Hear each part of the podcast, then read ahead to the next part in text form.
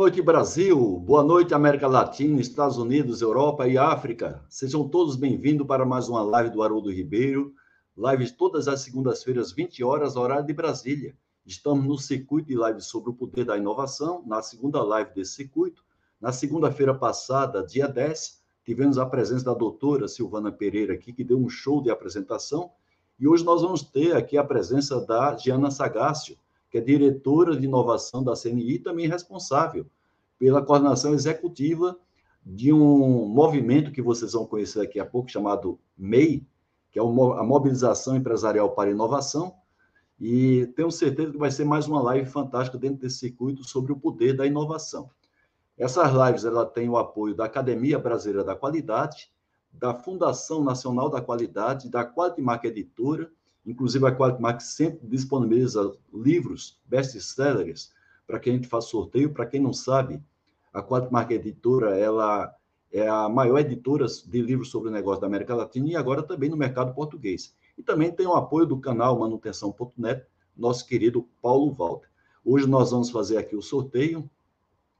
Vou mostrar aqui para vocês desse best-seller chamado China Innovation, Chinovation, aliás, perdão, são três exemplares desse livro da Quatro Marca Editora e também um curso à distância de 5S de TPM com direito a certificado. Dentre os 30 cursos que nós oferecemos no mercado, você vai escolher esses, um desses 30 para fazer durante um ano esse curso com direito a certificado.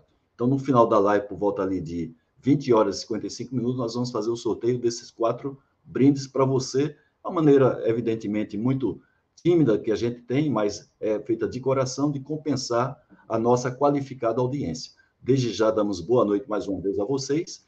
E agora vamos chamar a nossa convidada de hoje, a nossa ilustre Diana Sagácio. Diana, boa noite, tudo bem, Diana? Boa noite, Haroldo, a todas as pessoas que estão aqui conosco. É um grande prazer estar aqui com vocês e conversar sobre inovação. Muito bem, Diana. Hoje eu estou aqui em Salvador, moro em São Caetano do Sul, São Paulo, mas estou aqui até quarta-feira para fazer um trabalho de implantação de um programa 5S aqui na antiga refinaria da Petrobras, que foi privatizada recentemente. Então, Sim. hoje nós fizemos o lançamento do, do 5S nessa refinaria. E é um prazer muito grande retornar aqui a Salvador, onde eu morei 11 anos. Tenho duas filhas que nasceram aqui. Eu sou de, da Paraíba, né, do interior da Paraíba e cheguei aqui em 87 para trabalhar aqui no Polo Petroquímico, e eu fico muito feliz retornando aqui. E você está falando de onde, Jana?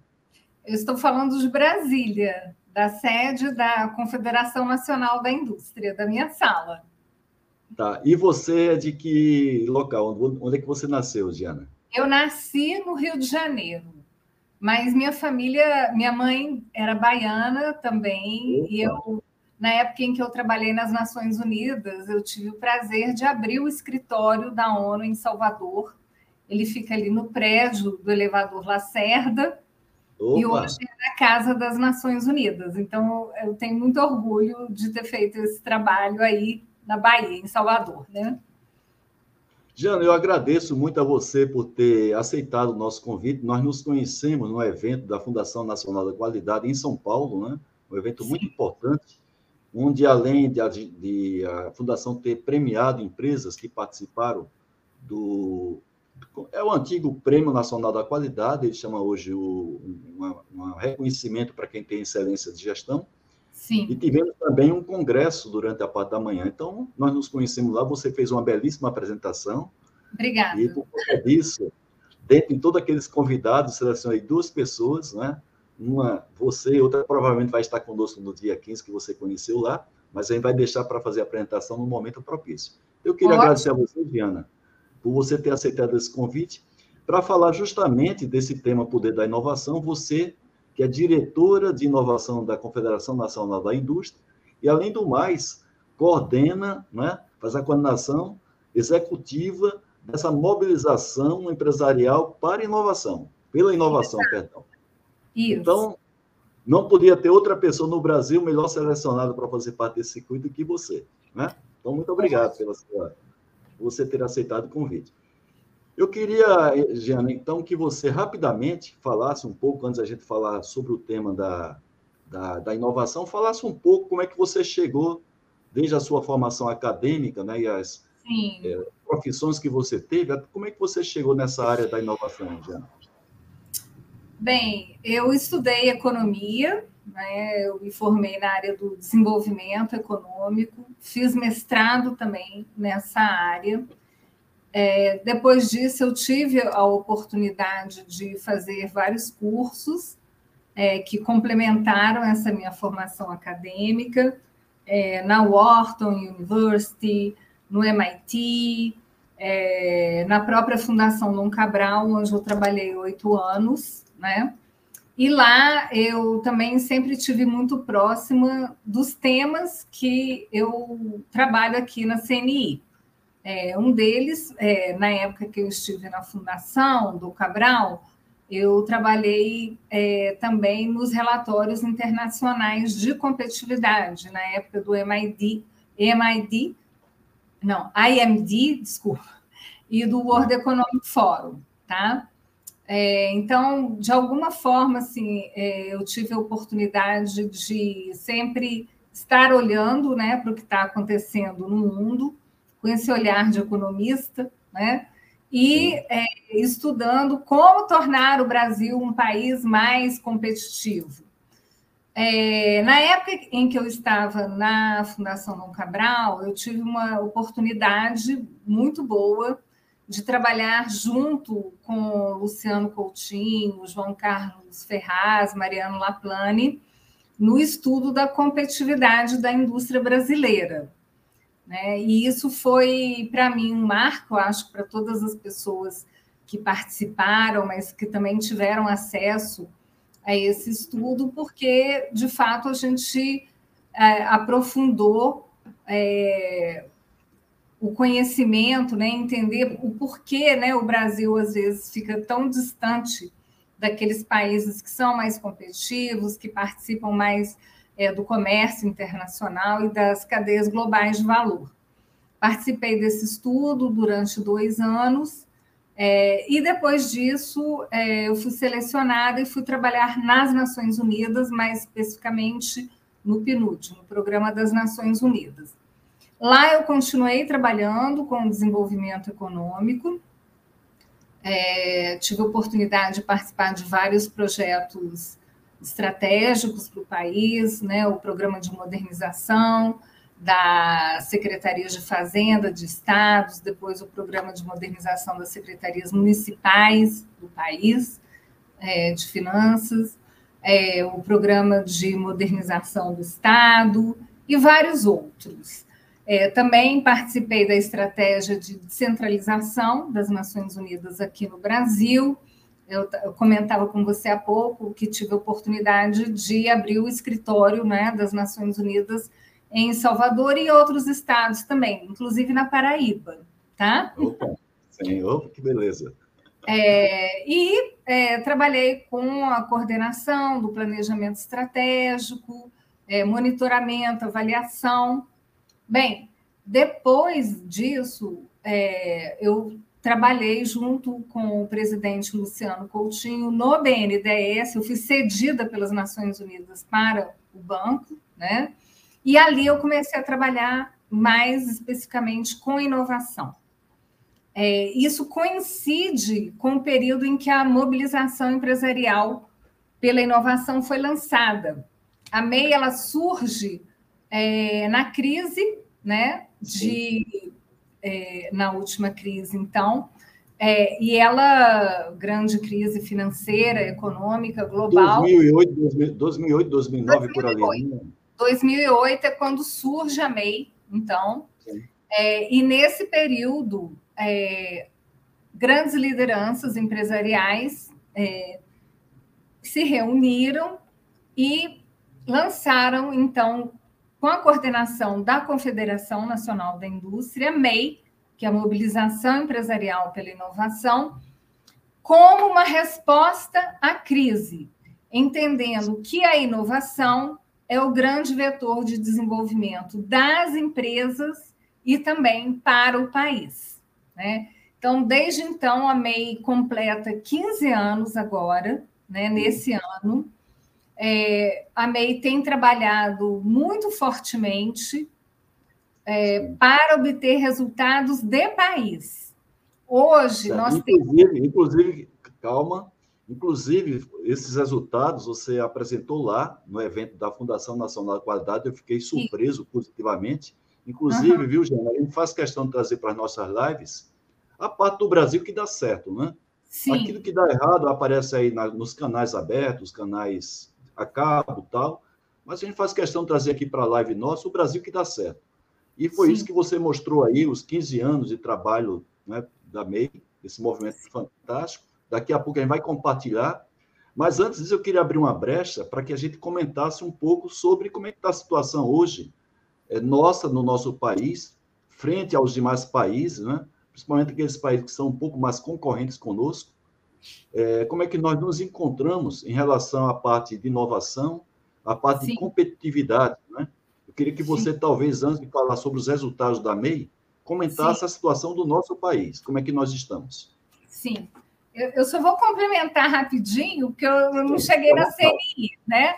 E ah, depois perfeito. tomei a decisão de sair das Nações Unidas sair do BNDES, Sim. então eu vim trabalhar aqui na Confederação Nacional da Indústria, já como diretora de inovação e com essa missão incrível, né, de fazer a MEI crescer e principalmente de ajudar as nossas empresas, a indústria brasileira se tornar mais inovadora e competitiva. Bem, é, como vocês sabem, existe uma correlação entre a capacidade dos países de inovar, de Sim. ser competitiva e de gerar qualidade de vida para a sua população, gerar riqueza. Né? Sim. É, nós participamos desde 2015 do Global Innovation Index, que é o principal relatório de inovação no mundo, ele é uma publicação da WIPO, da Agência de, das Nações Unidas de Propriedade Intelectual, mas também hoje do Portland Institute, era feito também junto, essa metodologia foi desenvolvida junto com o INSEAD e a Cornell University. Sim. Esse relatório, ele nos mostra que o Brasil, o momento em que nós ocupamos a melhor posição, né, é, nós ocupamos é, a 43 posição em 2011, e nesse momento o Brasil era a sétima economia do mundo. Ok. Naquela okay? época, né? Naquela, Naquela época. época. Hoje, nós estamos em 54 lugar certo. e em 132 países, né? E caímos algumas posições em termos de é, tamanho da economia mundial. Né? Então, é, fica aí, né, assim, é, é, um, é um dado muito contundente, né, que nos mostra exatamente o potencial que a inovação tem né, de gerar desenvolvimento e dinamismo na nossa economia, né? Enfim. É, desculpa, eu quero corrigir o dado. A gente estava em 47 posição em 2011 e éramos a sétima economia do mundo. Hoje, nós estamos em 54 posição no certo. relatório do Global Innovation Index e somos a 12 economia do mundo. Okay? andamos para trás em dois aspectos, né? É, assim, a gente, na verdade, nos últimos anos, a gente ganhou algumas posições no relatório, porque a gente já teve uma queda maior, mas é, eu não diria que isso se deve apenas a, aos fatores que realmente determinam esse nosso posicionamento, porque a metodologia do relatório, ela a cada ano você tem um, um número diferente de países que estão participando, então tem a questão né, da posição relativa. O fato é que, independente da gente estar em 54 ou 47 posição, é, eu acredito que o Brasil deveria estar pelo menos entre os 20 países mais inovadores do mundo. Pelo tamanho da sua economia, pela importância da sua economia, né? Pela sofisticação do setor empresarial que nós temos, pela qualidade dos profissionais, né, da academia que nós temos, dos pesquisadores e pesquisadoras, né? Nós somos um país grande, rico, rico em recursos naturais e precisamos, na verdade, e isso o relatório nos mostra, transformar é, os estudos, os papers, em inovação de fato. E a inovação acontece no mercado. Isso é a própria definição né, do que é a inovação. Então, nós temos esse desafio né, de transformar esse conhecimento em inovação. E, para isso, muito importante, além das políticas públicas que a gente vai falar, e os instrumentos de política, e os investimentos que são necessários, uma maior articulação entre a academia e o setor empresarial e vice-versa. Né? Tá. Você sabe que na MEI a gente tem um programa de imersões em ecossistemas de inovação no Brasil e no mundo. Hum. E a gente viaja muitos países, né? Estados Unidos, China, Israel, Alemanha, vários países da Europa e o Brasil. E uma coisa que a gente vê muito forte nos países mais inovadores é essa articulação Sim. entre as empresas, os institutos de ciência, tecnologia e inovação e as universidades. Eu diria que tem, tem lugares que a gente tem dificuldade até em entender se é setor privado, se é academia, de tão é, eles estão cooperando de uma maneira tão forte que é, isso acaba refletindo é, na própria identidade, né? Eles fazem essa união. Mas além disso, Haroldo, é, uma coisa que eu diria assim que chama atenção nesses países, né? E a gente estuda, a gente está acompanhando todas as novas políticas da Europa, dos Estados Unidos, da China, né? É, existe esse fator comum que é, é o desenvolvimento de políticas públicas de Sim. longo prazo, com uma visão de futuro, e são Sim. políticas muito consistentes. E eu diria que depois da pandemia, elas se tornaram ainda mais fortes. Basta acompanhar o que está acontecendo né, nos Sim. Estados Unidos, na Europa, etc., como eles têm fortalecido suas políticas com ações concretas de apoio a maiores investimentos em inovação. Estou falando Sim. isso de uma maneira. Eu, eu, já pegando o gancho, já pegando o gancho nessa questão do investimento, não é, Giana? Como é que anda nossos investimentos hoje em inovação para que a gente possa ter uma sociedade mais competitiva comparada com essas outras sociedades, que a gente, inclusive, perdeu essas posições que você notificou. Isso.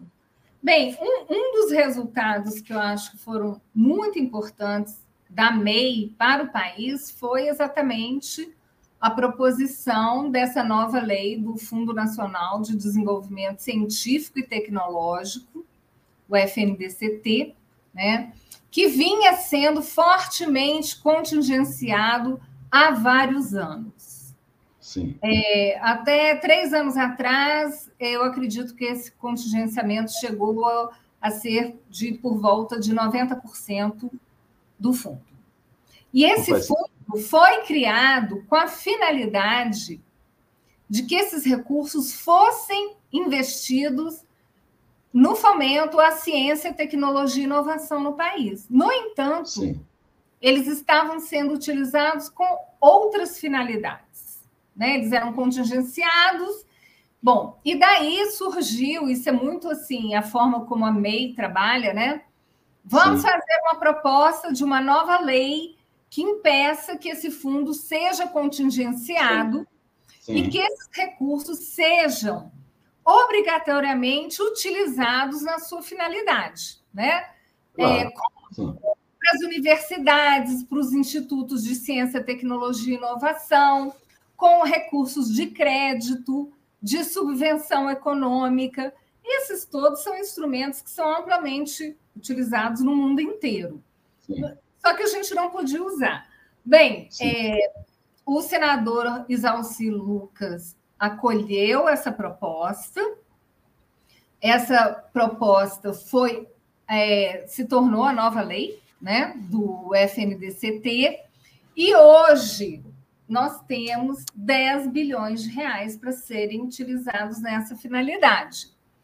É, foi uma luta muito grande, né? foi uma parceria da CNI, do setor empresarial, junto com a academia, né? SBPC, Academia Brasileira de Ciências e tantos outros, AMPE, Amprotec, todas as instituições se foram parceiras e lutaram juntas para que esse, essa proposta fosse aprovada. E foi. Então, a gente vive esse ano né, um novo, uma nova perspectiva mas eu te diria, Haroldo, que esse recurso, 10 bilhões de reais, hum. é pouco se a gente Sim. comparar com o que está sendo investido no resto do mundo. Sim. Claro, a gente tem que olhar, com, tem que ter um olhar relativo, né? Claro. Mas ainda assim, nos falta uma política estruturada de longo prazo na área de ciência, tecnologia e inovação, e eu diria mais as políticas industriais modernas são Sim. políticas praticamente de inovação. Se, se a gente olhar com atenção o que está acontecendo na Europa, nos Estados Unidos, tal, a gente vai ver que essas políticas industriais são, de fato, políticas de inovação. Sim. Então, a gente tem esse caminho ainda, né? Eu acredito que, que a gente vive aqui um, um momento em que é muito propício para que a gente faça isso, mas não, não podemos perder tempo, porque o resto do mundo está indo muito rapidamente. Né? Claro, claro. Eles sim. estão soltando executive acts e investindo muitíssimo, né? É, e a gente não pode perder esse bonde, né? Eu diria. É, é, esse foguete, né? Não é nem bonde. A gente tem que também é, achar quais são as nossas prioridades como país, quais são as áreas que realmente nós temos oportunidade é, de ser líderes no mundo. Exemplo, eco-inovação, economia verde, né? Isso, descarbonização, eco, é, energia limpa, né? na área de saúde, no complexo de saúde, enfim, na defesa temos que achar esses, essas áreas em que o país vai fazer uma aposta firme. Não temos muitos recursos, então a gente tem que priorizar esses recursos.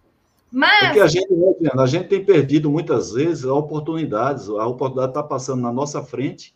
É Sim. É, como, é aquele trem que está passando e a gente não entra no trem que está passando por uma questão, Sim. às vezes, de ideologia, de radicalismos, tanto no, no, lado político, como no lado também é, dos profissionais, o lado também empresarial. Sim. E às vezes a gente sabe que os concorrentes se unindo se tornam mais fortes, o concorrente não precisa se matar entre si. Agora, eu queria só abrir um parênteses, Jana, porque começa a ter perguntas da audiência e a gente faz questão né, de priorizar, é uma audiência qualificada. Tem aqui uma pergunta primeira do Ulisses, que ele pergunta se não é uma questão cultural nossa, a gente está sempre atrás, eu não diria dos Estados Unidos, porque seria uma comparação, uma comparação muito. É, que vai deixar a gente sempre em desvantagem. Quem conhece os Estados Unidos, toda a estrutura que existe lá, infraestrutura, tecnologia e tudo mais, você sabe que a gente está muito distante deles.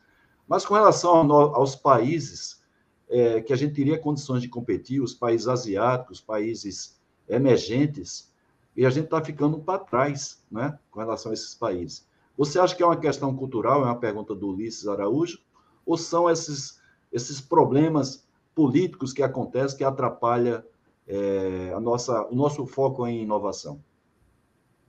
Olha, eu, eu acredito assim que a sociedade ela, ela tem, ela pode exercer é, essa sua força de colocar, de mostrar os caminhos, né? Isso, mais uma vez, eu, eu acho que esse exemplo da nossa luta com a FNDCT ficou muito claro, né? É, a sociedade mostrou para o Congresso Nacional que realmente é, investir em ciência, tecnologia e inovação é uma prioridade para o nosso país, para o desenvolvimento, para a qualidade de vida das pessoas, para a criação de empregos. Então, é uma questão, eu diria que é além dessa questão cultural. Cultural. Né? Nós, nós, individualmente, é, podemos exercer essa boa influência de mostrar, dentro do espaço que cada um de nós tem, qual é Sim. o direcionamento que nós gostaríamos para o nosso país. Né? E isso é uma coisa que a gente vê muito em outros países, não só nos Estados Unidos. Né? As pessoas com, é, com uma atuação política, no sentido Sim. de exercer dentro do seu espaço né? É, quais são é, para onde né, deve ir Sim. a economia, educação, etc. É, eu diria assim: são vários fatores que nós precisamos trabalhar simultaneamente. E todos eles conversam diretamente com a inovação. E, portanto, com a competitividade né, e com o desenvolvimento. Primeiro, educação. Precisamos Sim. melhorar a, a, nossa educação em todos os níveis. Em todos os Sim. níveis. E Perfeito. abrir espaço para que mais mulheres participem das engenharias, das carreiras tecnológicas, porque a maior parte da população brasileira é de mulheres. Ah, e elas sim. podem contribuir muito para que a gente possa avançar nessa direção. Mas elas precisam encontrar um ambiente favorável, amigável, né, para que ela possa continuar nessa direção. Então, melhorar a qualidade da educação, é fundamental. É complexo, né? Porque nós Sim. estamos falando aqui de educar. Eu acredito que são algumas gerações que a gente vai precisar ter esse foco. Já falei, já mencionei aqui a questão das políticas públicas, né? Sim. Da prioridade para é, indústria, ciência, tecnologia e inovação. É, o Brasil, eu acho que vale a pena a gente falar um pouquinho especificamente aqui sobre indústria. A indústria ela já teve um papel muito maior na economia brasileira. Sim. Hoje, ela ocupa aí por volta de 24% do PIB brasileiro. É, isso corresponde a aproximadamente 70% das exportações brasileiras de bens e serviços. Quase 70% do investimento empresarial em pesquisa e desenvolvimento quase 35% da arrecadação de tributos no país. Bem, a cada um real produzido na indústria, são gerados R$ 2,44. Tá? Se a gente é, não, né, é, não estou desvalorizando, é só uma comparação para que a gente reflita sobre a necessidade de uma nova industrialização para o país. E Estamos essa nova né? industrialização passa pelo fortalecimento da inovação empresarial. Sem dúvida, okay? sem dúvida. É, bom, então eu acho que isso é fundamental a gente saber, né? Sim. Porque é, a indústria de transformação ela está perdendo espaço tanto no PIB quanto na produção industrial mundial. Né? É, hoje a gente está com 11,3%. Né? Em relação a que 11,3% de que, Jana? Qual é a base? Do PIB. Ah, do PIB, representa hoje do PIB isso daí. Tá? Isso, né? Então tem uma queda muito profunda. Nós precisamos, né? Tá. É... Bem, tem umas perguntas aqui, viu, Jana? Sim, é, ok. Eu só queria depois poder falar assim, de alguns resultados importantes vamos também. Falar, tá? sim, vamos falar. A gente vai interagindo Mas pode aqui. Fazer perguntas, é, claro. O Gustavo Araújo ele faz uma pergunta muito parecida com a do meu amigo Nagal, Sérgio Nagal, sobre a questão de pesquisa e desenvolvimento. Né? Se uhum. falta a gente investir nisso, pesquisa de desenvolvimento normalmente pode repercutir em inovação, não obrigatoriamente, mas muitas vezes pesquisa de desenvolvimento leva à inovação. Sim. E está perguntando se a gente deixou de investir em pesquisa de desenvolvimento aqui no Brasil. Olha, é, se você pegar os dados da Pintec, que é a pesquisa oficial do governo né, sobre inovação, ela é feita pelo IBGE, a gente vai ver isso, né? Uma dificuldade muito grande das empresas acessarem recursos públicos. É, nas pesquisas da CNI, desculpa, também, isso fica bem forte.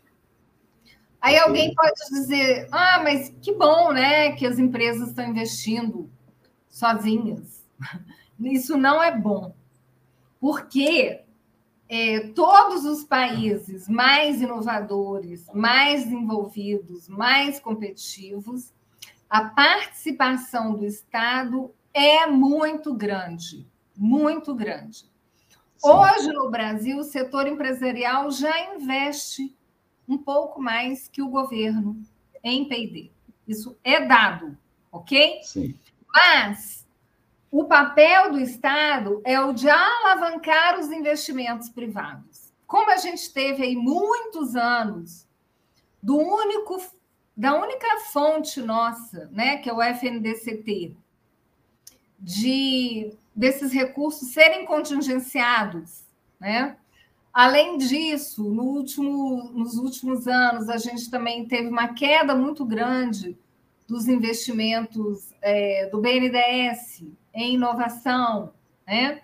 E outras Sim. agências de fomento. De fato, eu diria que nos últimos anos, não estou falando desse ano, tá? Nós andamos na contramão do que está acontecendo no mundo né? Sim. Porque enquanto o mundo estava aumentando os investimentos em P&D, é, nós, é, como país, a gente estava investindo menos e, é, apesar disso, uma pesquisa da CNI mostra que 83% das empresas elas fizeram investimentos em inovação durante a pandemia, mas investimentos com recursos próprios. O que, que isso significa? Que se elas tivessem acesso a recursos públicos, provavelmente a gente estaria numa posição bem melhor como um país que tem capacidade de inovar, né? E, portanto, atraindo mais investimentos né, para o Brasil e podendo exportar mais né, produtos com mais valor agregado, né? E nos inserindo nas cadeias globais de valor. Muito bem, Giana, olha, estamos numa sinuca de bico aqui, porque tem pelo menos 45 perguntas aqui da audiência qualificada, mas eu quero dar espaço para você, Sim. antes de responder as perguntas, falar um pouco sobre essa mobilização empresarial para, pela inovação, né?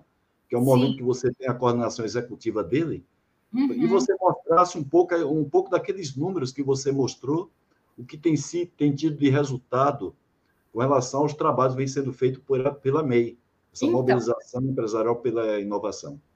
A mobilização é um movimento, né? As pessoas não pagam para participar da MEI, ela é um movimento por adesão, as pessoas veem valor em contribuir, então elas é, trabalham dentro dessa agenda. Apesar de ser um movimento, a MEI ela trabalha de uma maneira muito estruturada, com foco no longo prazo e buscando resultados de país. Sobre isso, é, eu queria rapidamente aqui fazer algum é, explicar para vocês alguns resultados que a MEI conseguiu nesses últimos anos, como, por exemplo, a gente defendeu muito fortemente a inserção da inovação na Constituição brasileira, né? E foi isso que abriu espaço para que a gente trabalhasse pelo novo marco de ciência, tecnologia e inovação, Logo após esse marco, é, a formulação né, e ter sancionado esse marco, nós preparamos propostas para a regulamentação do marco. É, um outro trabalho muito importante que a MEI fez foi o de. Nós fizemos uma proposta de modernização do ensino de engenharia no Brasil, uma primeira proposta que foi discutida amplamente na sociedade que recebeu várias contribuições da Benja, de várias instituições, até que é, o Conselho Nacional de Educação usou essa proposta aprimorada na sociedade como a base das novas diretrizes curriculares de engenharia. Né? Então, é, os currículos de engenharia, assim, a, o ensino não era, é, não tinha novas diretrizes há décadas, e com isso a gente conseguiu avançar nessa linha. Né? É, nós contribuímos para não suspensão da lei do bem, né? alguns anos atrás, quando o governo queria suspender a lei do bem, a gente lutou bravamente lá no Congresso para não deixar suspendê-la. Existem dois projetos de lei que nós é, contribuímos, a MEI, para aprimoramento da lei do bem, para que mais empresas possam participar, porque a lei do bem é o único instrumento que a gente tem de incentivo às empresas a inovar. Certo. É o instrumento mais moderno que existe, amplamente praticado na União Europeia. Certo porque ele é um instrumento é, horizontal. Certo. Então, a gente precisa muito rapidamente né, é, avançar com o aprimoramento da lei do bem.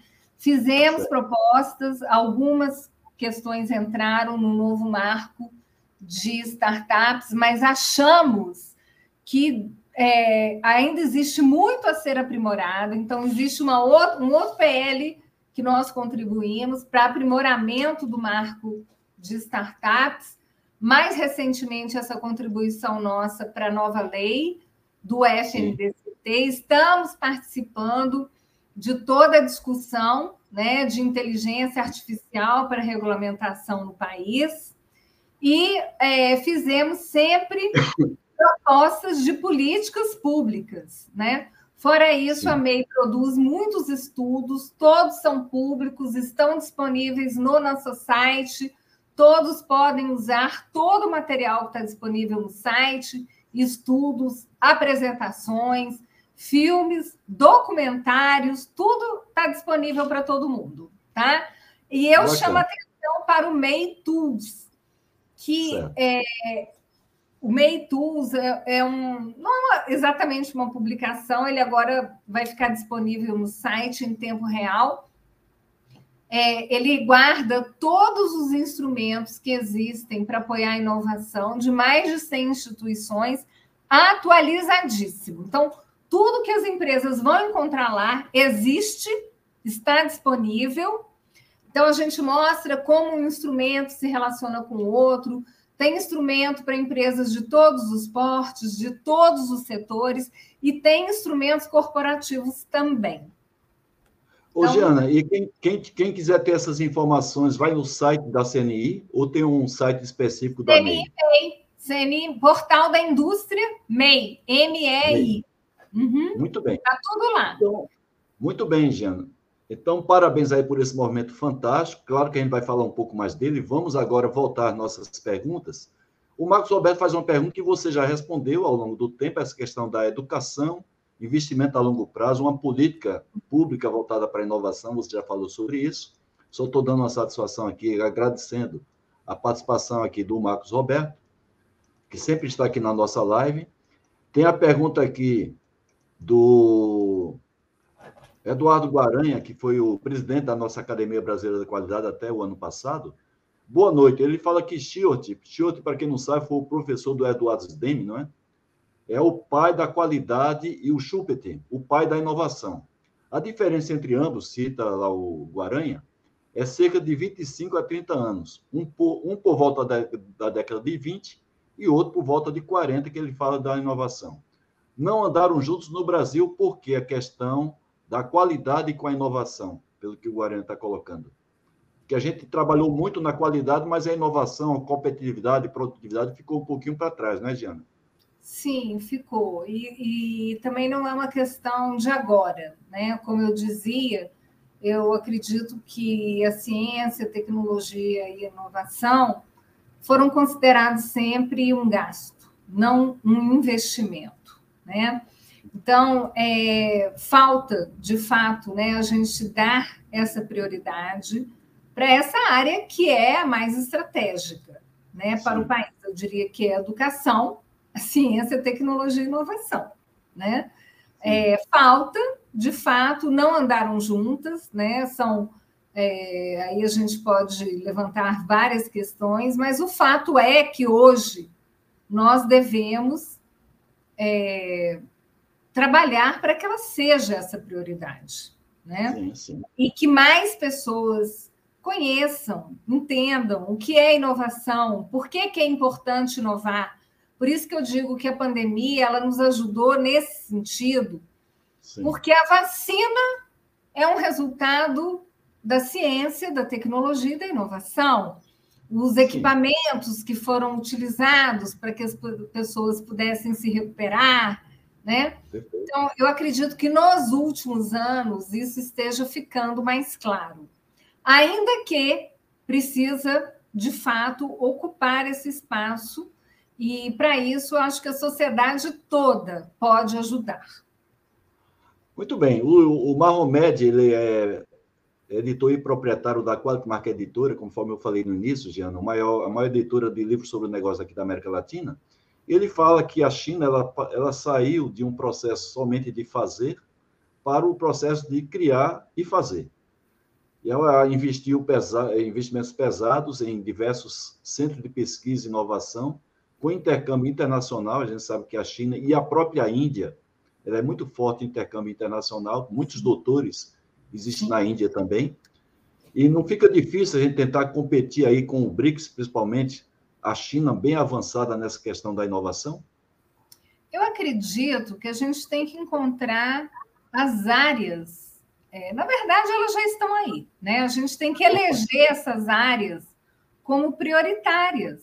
Né? O Brasil ele tem tudo para ser uma referência em energia limpa no mundo em ecoinovação. Nós temos a Amazônia, né? Nós podemos é, produzir uma inovação é, que de fato vai ajudar o planeta, vai ajudar os países, né, a, a, a, nesse novo grande desafio de gerar desenvolvimento e sustentabilidade. Então, nós vamos competir, eu acredito, dentro daquilo que a gente tem um grande potencial e que a gente já é bom. Agora a gente precisa avançar mais, né? Porque a gente já está perdendo espaço para outros, outros países, né?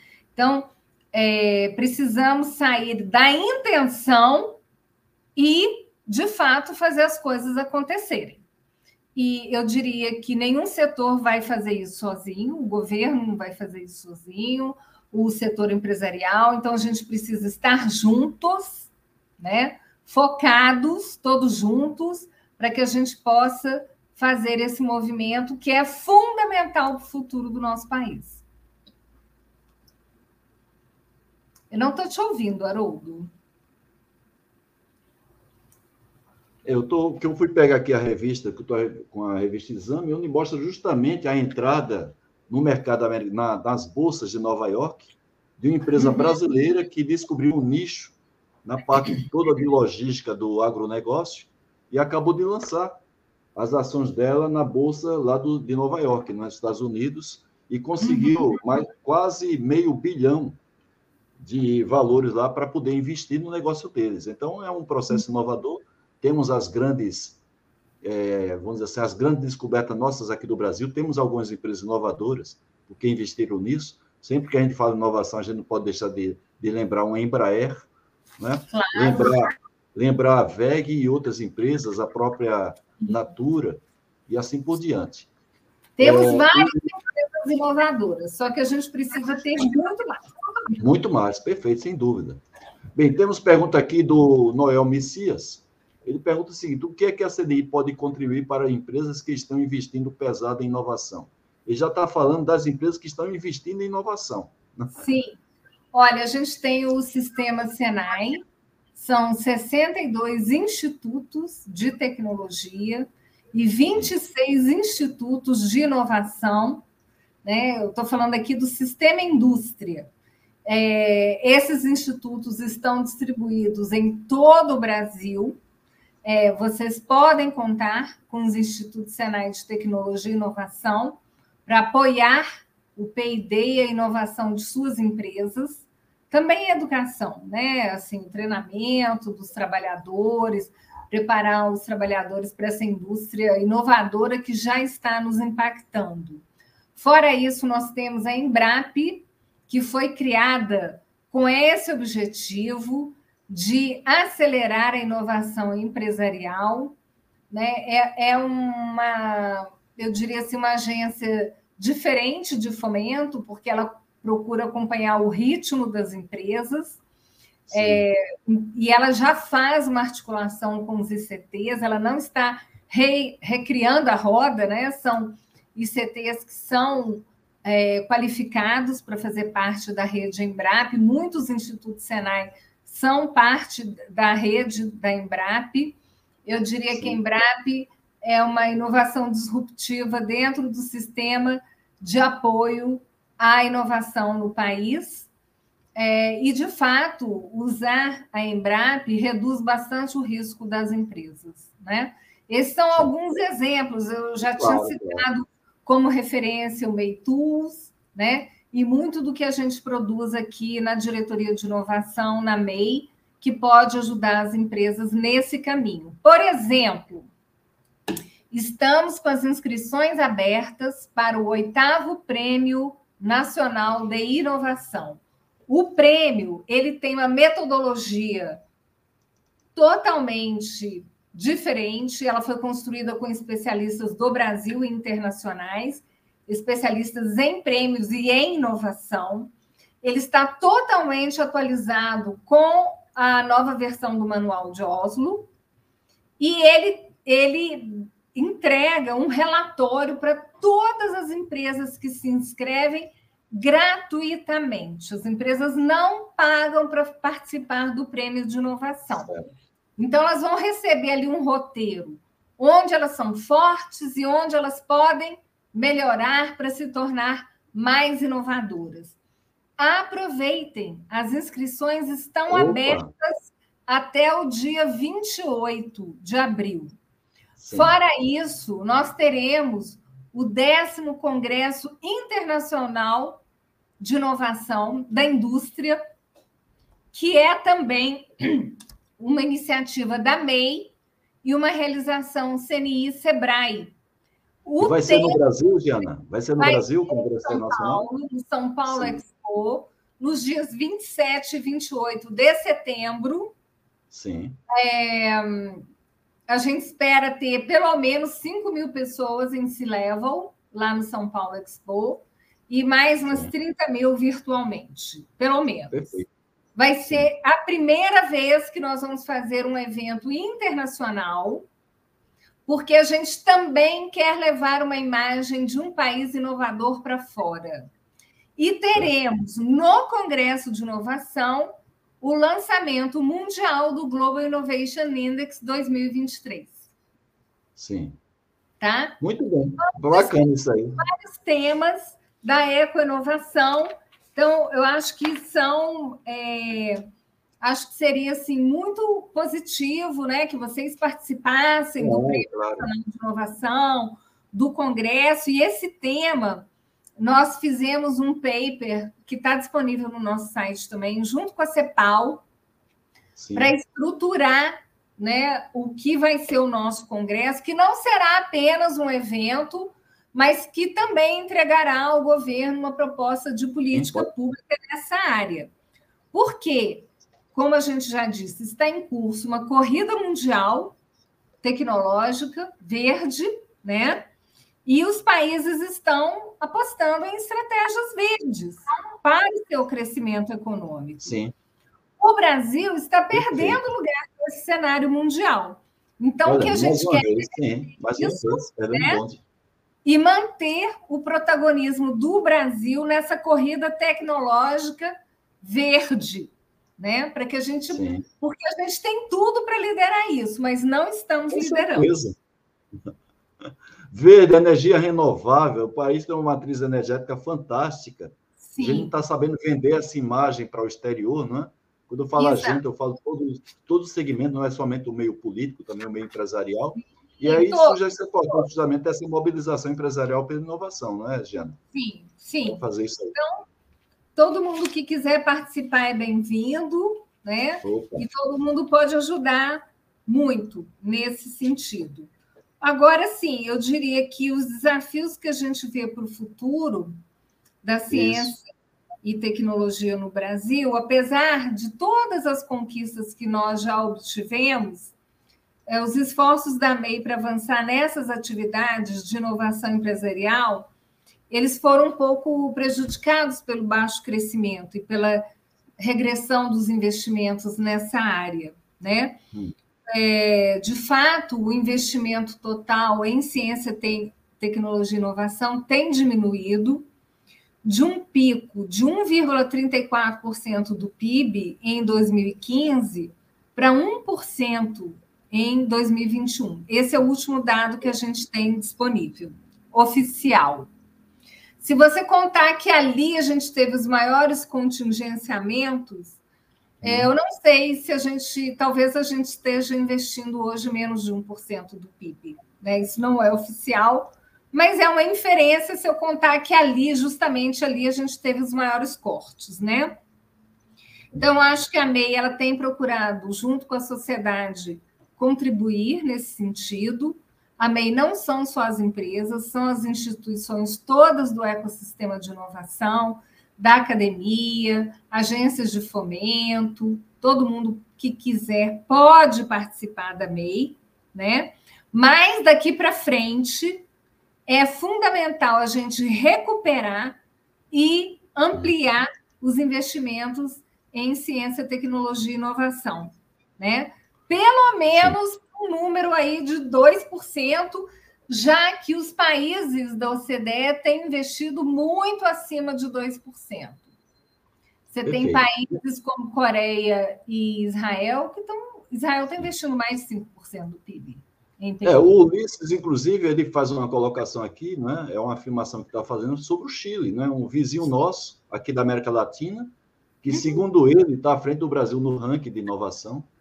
E, claro, a gente sabe muito bem, mesmo na época da ditadura lá do Pinochet, não é? houve um forte investimento em educação lá, e que resultou nessa, é, nessa base que hoje tem o Chile. Claro que Sim. nos últimos 15, 20 anos, o Chile foi prejudicado pelos fatores políticos, ideológicos, né? perdeu um pouco o Chile aí nesses 20 últimos anos, mas a base construída lá atrás foi fantástica, em termos de investimento na educação, mesmo uma ditadura que estiveram lá, uma ditadura muito forte do Pinochet. Agora, tem uma, tem uma colocação aqui que o. Ele bota o seguinte, o Evaldo Souza, ele coloca a bola na maca do pênalti para a gente começar a começar a fechar essa live. Tem muitas perguntas aqui, a gente infelizmente não consegue repassar, porque eu também pedi para a Jana trazer os números, um pouco dos números que ela apresentou lá no evento da Fundação Nacional da Qualidade. Ela tem muito mais é, números para mostrar, viu, gente? Como aqui é um talk show, não deu para ela mostrar todos esses números do, da, da Sim. Confederação Nacional da Indústria e da mobilização empresarial pela, pela inovação, fazendo um resumo de tudo que você falou. Falta um maior interesse do governo em fazer os investimentos em ciência, tecnologia e inovação. O que podemos esperar no governo atual com relação ao assunto, claro, sem a gente comentar aqui sobre a questão de ideológica ou política partidária, de maneira é. mais objetiva? Eu sinto assim que existe uma abertura muito grande do governo né, para retomar esse assunto. A ministra Luciana já esteve conosco. Nós fizemos a primeira reunião é, do Comitê Internacional da MEI em Oxford, porque o líder do nosso Comitê Internacional é o Sumitra Dutta, que é o Dean da Saída Executive Education de Oxford. Reunimos lá vários especialistas internacionais e líderes da MEI e pessoas do nosso que são muito importantes, né, no nosso ecossistema. A ministra muito aberta, também foi Luiz Fernandes, o secretário executivo do ministério. Na primeira reunião do Comitê de Líderes da MEI, a gente teve a participação, além deles, né, de, é, do é, presidente Pancera, que assumiu a FINEP, do Gordon, diretor de Indústria e Inovação do BNDES.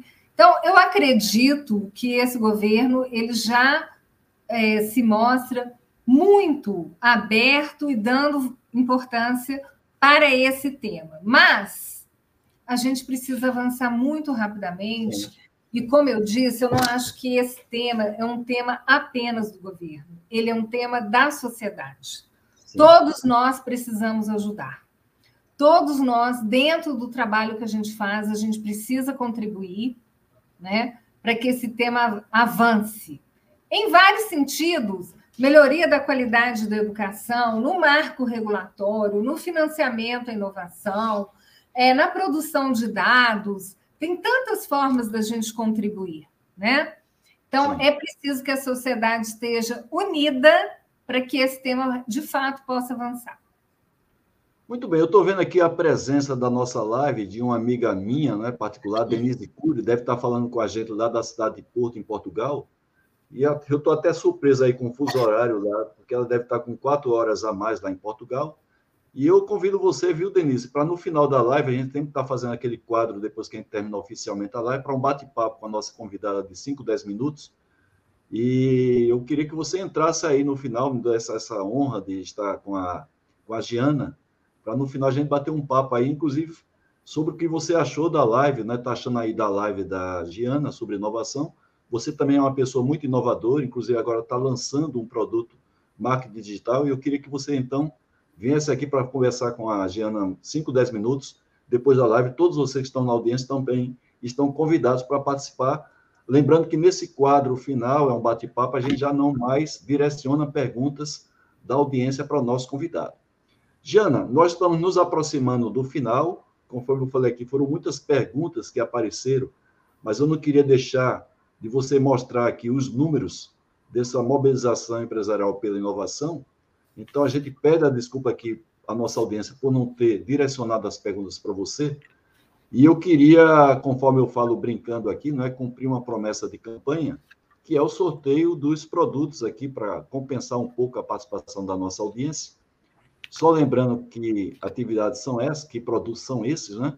Então, nós temos aqui o livro Innovation, é um best-seller da Quatro Marca Editora, são três exemplares, e um curso digital 5S ou TPM dentro dos 30 cursos que nós oferecemos no mercado com direito a certificado. Então, eu vou aqui descompartilhar e vou compartilhar aqui o aplicativo que nós utilizamos do próprio StreamYard. Um momentinho só. Aqui está. Um momentinho, deixa eu só configurar aqui melhor para facilitar para todos vocês. Bem, está aí já na tela. Vamos aí fazer o sorteio, então, dos três exemplares. O livro Innovation, da Quatro Marca Editora, a maior editora de livros sobre negócios da América Latina. Primeiro exemplar vai para Lígia Farias. Parabéns, Lígia. E por sua participação, prestigiando a nossa. Vamos para o segundo segunda sorteada. Boa sorte a todos. Então, o livro Innovation vai para Rosalvo Ribeiro Filho. Parabéns, Rosalvo. Esse é o livro da Quatro Marca Editora, que agora está presente justamente na terra da Denise, aí, Portugal.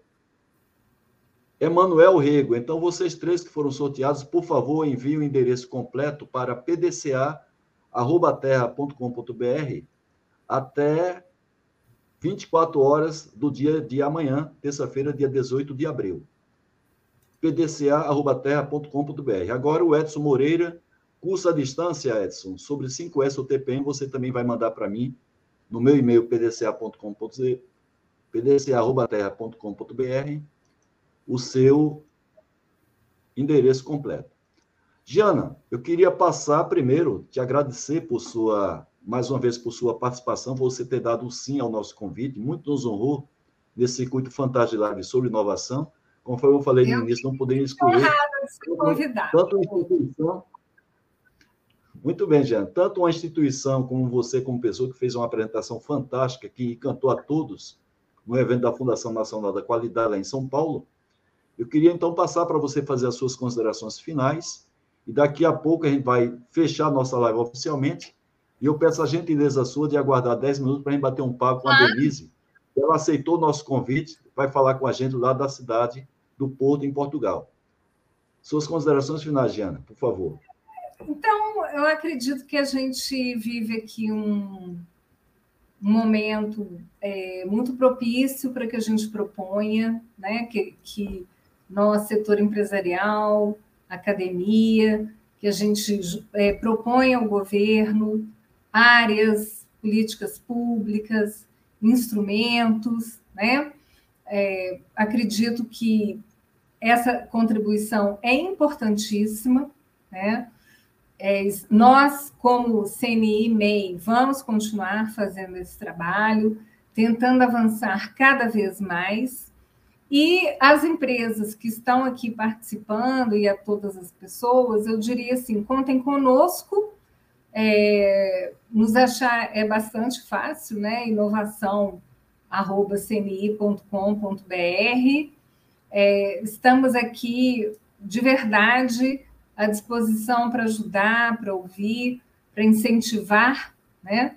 E a gente conta com esse engajamento de vocês, né?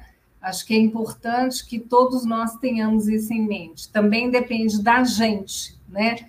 O desenvolvimento desse país. Não é só do governo, porque ninguém vai fazer aqui um milagre sozinho. A sociedade como um todo tem que avançar nessa direção.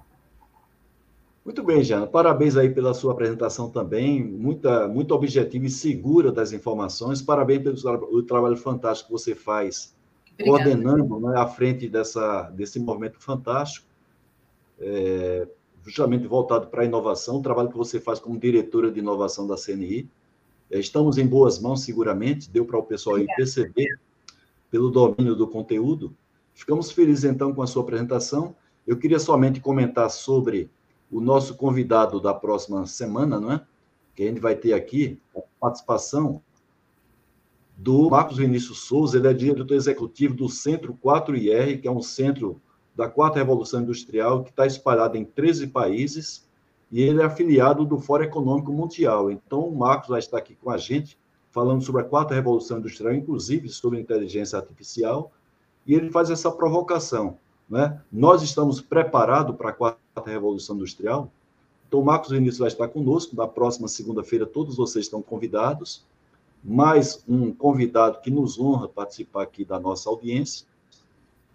E eu queria, então, me despedir da nossa audiência, agradecer a Diana Sagácio e convidar a todos para assistir um bate-papo informal que vai ter daqui a pouco, né? daqui a 30 segundos, eu, a Denise Cury, lá de Portugal, e a Diana Sagácio em torno de 10 minutos de bate-papo. Todos convidados. Diana, muito obrigado por, tua, por sua participação. Convidados, fiquem sempre todos. E obrigado pela participação também dessa qualificada audiência. Mais uma vez, obrigado, Diana. Obrigada a todos e todas. Muito bem. Tchau, tchau. Tchau.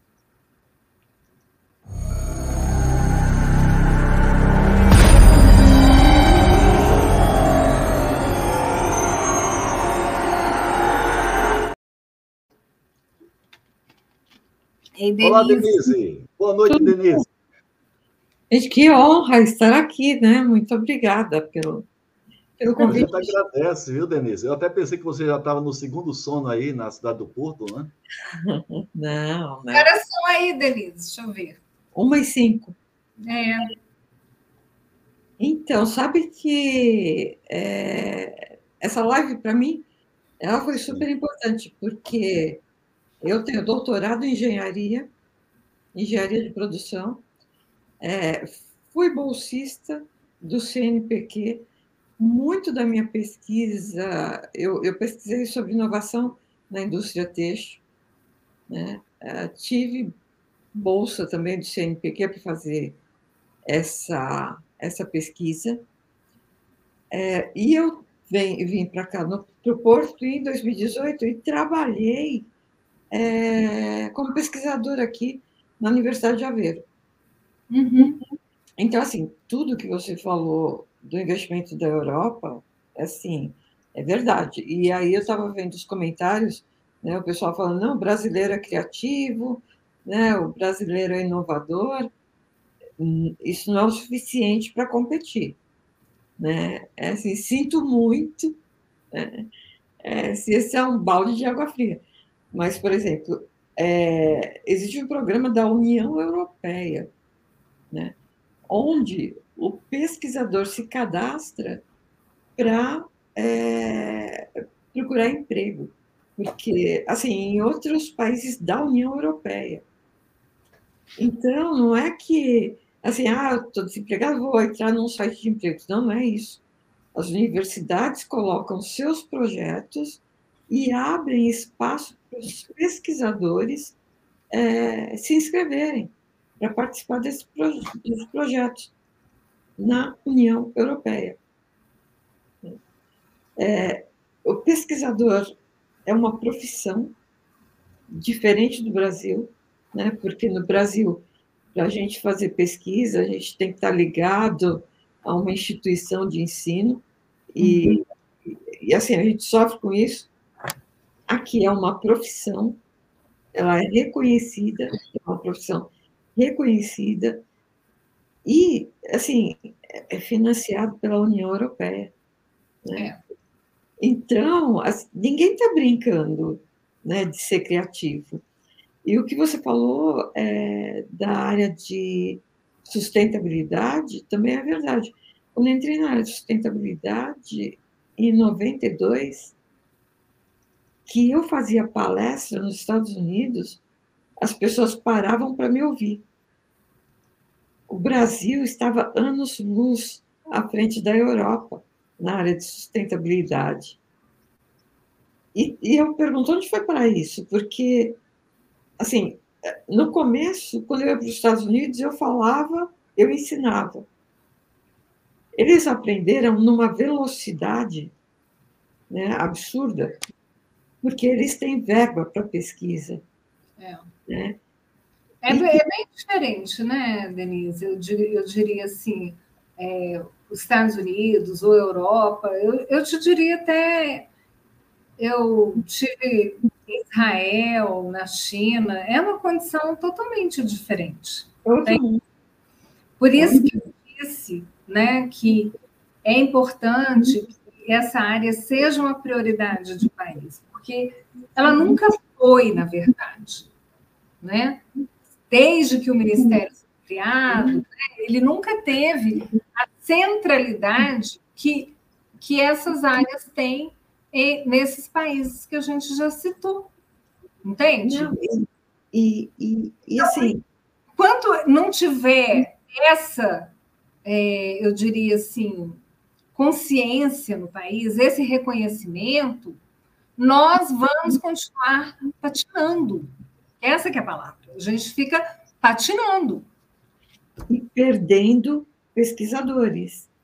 Porque... E não é só pesquisador de, de academia, não. É, é, bons profissionais das empresas também. Também, sim. Hoje em dia, as empresas a pessoa não precisa nem mudar de país. Ela é contratada por uma empresa lá na Índia, na China, onde for. Ela pode continuar trabalhando aqui e ela vai receber em dólar num outro contexto. E a gente está acontecendo. E, e, parece loucura, assim, todo dia eu recebo contato de algum pesquisador que está saindo do Brasil, que está indo para os Estados Unidos, que está indo para a China, que está indo para a Europa. Parece brincadeira, parece exagero, só que não. Não, não é. E a gente sabe a dificuldade que os pesquisadores têm de, de, de ter acesso a materiais para fazer as suas pesquisas, reagentes, tu, tudo é difícil. Então, um pesquisador aqui no Brasil, ele, ele certamente ele vai ter que lidar com uma burocracia que não faz parte Sim. da área de conhecimento dele. Ele tem que se tornar um burocrata ali para, entendeu? Como é que ele vai fazer? Eu conversei com pesquisadores e pesquisadoras brasileiras em outros países que eles me dizem assim, Jana, se eu tivesse no Brasil, eu, eu estaria, eu teria que produzir o meu reagente, né? Assim, é uma dificuldade, assim. A pessoa tem que ter tanta, tanta vontade de fazer aquela pesquisa, e eles acabam sendo vencidos, né? Por, porque aparece uma outra oportunidade e tal, e quando a pessoa é boa, ela é boa em qualquer lugar do mundo, né? Não é só aqui. Não, e, e, duas coisas importantes. Uma, é uma conta burra, né? Você pensar que eu recebi dinheiro, né? Que investiram em mim, né? Porque eu tive bolsa.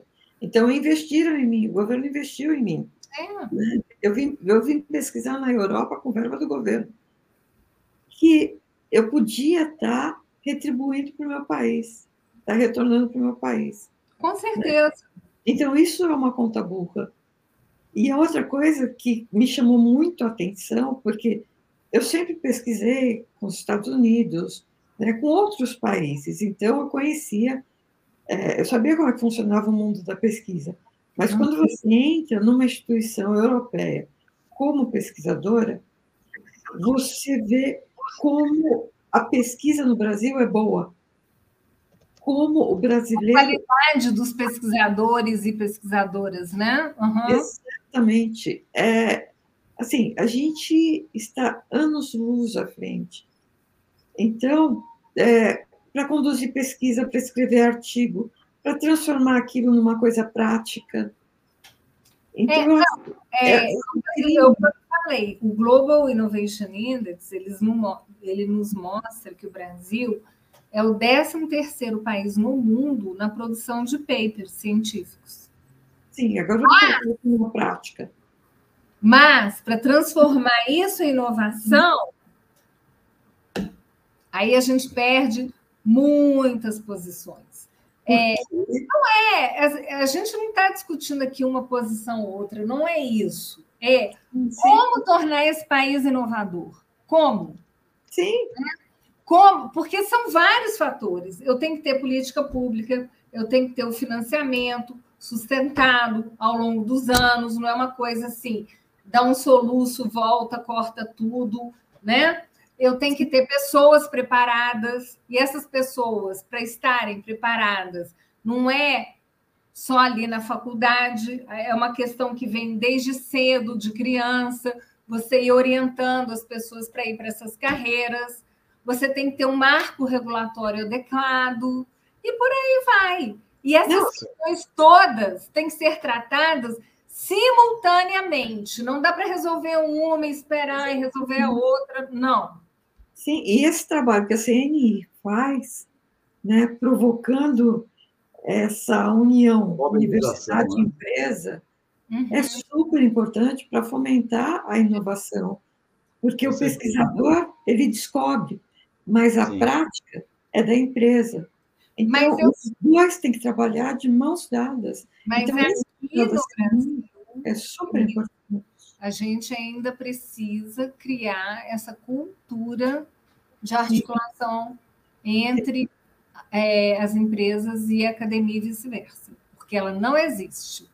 Muita gente ainda acha que não pode né, o pesquisador da universidade se misturar com a universidade, isso não é uma coisa bem vista, sendo que o novo marco de ciência, tecnologia e inovação não tem nenhum impedimento objetivo para que é, as pessoas é, da universidade trabalhem com empresas. Não existe. Meninas, meninas, esse papo, claro que vai, vai longe, porque você falou em coisa interessante, Jane, e a própria Denise, dessa necessidade dessa articulação.